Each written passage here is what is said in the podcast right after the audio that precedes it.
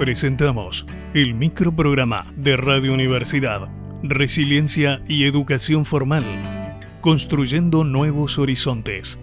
Una producción de la doctora Tamara Abigail Vitar. Capítulo 5.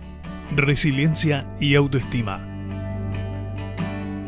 Bienvenida, Avi. Hola, ¿qué tal Raúl? Nuevamente, otra vez, gracias, otra vez muy feliz de estar compartiendo con ustedes y otra vez un capítulo más de resiliencia, un capítulo más de indagar, un capítulo más de preguntarnos y de reflexionar en conjunto, ¿no? Y de por qué no, enviarnos un abrazo resiliente y poder pensar algunas cositas y cuestionarnos algunas formas cotidianas que tenemos de andar.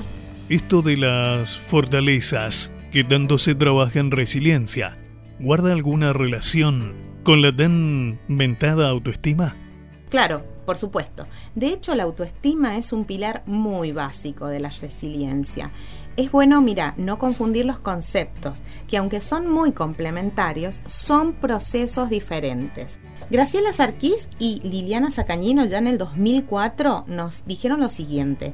Desde el punto de vista psicoanalítico, el concepto de resiliencia implica la fortaleza y potencia del yo, capaz de sortear lo adverso generando cambios que posicionan al individuo de otro modo ante el desamparo de la indigencia y la frustración.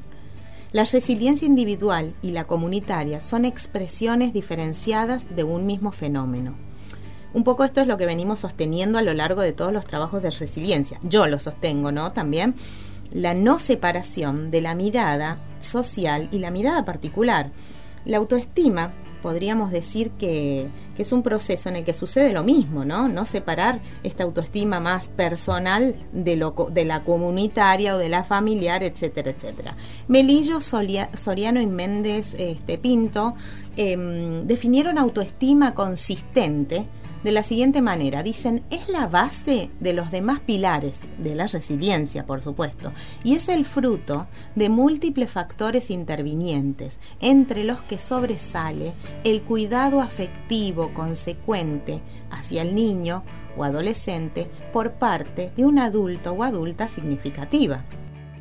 Bien, esa parece ser una definición más anclada en la resiliencia individual pero como venimos viendo recurrentemente, la dimensión comunitaria de la resiliencia. Exactamente, es muy oportuna tu apreciación. Justamente, uno de estos autores esgrimió un concepto eh, refiriéndose a la autoestima colectiva en el contexto de los pilares de la resiliencia comunitaria, insistimos, y dijo, en cuanto a autoestima colectiva, dijo que la autoestima colectiva involucra la satisfacción por la pertenencia a la propia comunidad.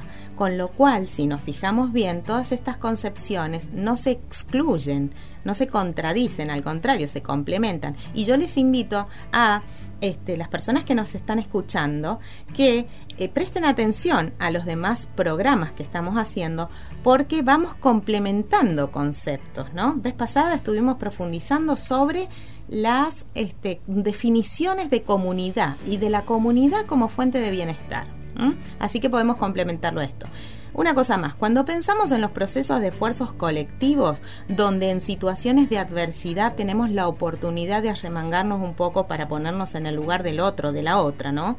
Eh, eh, lo hacemos desde un lugar de sensibilidad social, por supuesto. Entonces encontramos la figura del espejo, que es una muy bonita figura. O sea, no somos nosotros o nosotras aquellos que estamos en el vidrio reflejados.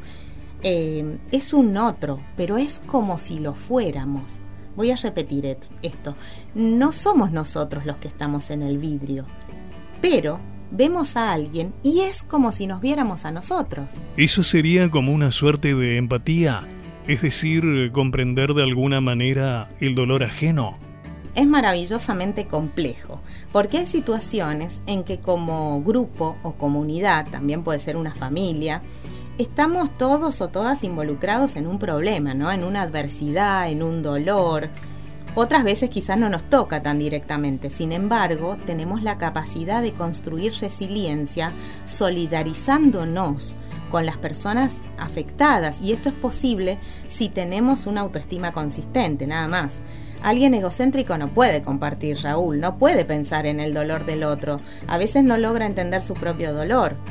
Esto es triste, por supuesto, pero en la mayoría de los casos es posible de revertirlo, porque la resiliencia se fomenta en la construcción de ciertos factores. Mira, Edith Henderson Grotberg afirma que la resiliencia es un llamado a centrarse en cada individuo como alguien único.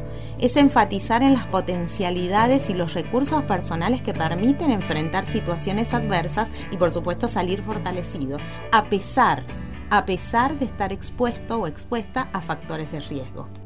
O sea que de manera más particular o colectivamente es posible promover los pilares de la resiliencia. Sin duda, aunque si somos muy minuciosos y minuciosas podemos decir que aún la resiliencia individual se promueve en interacción.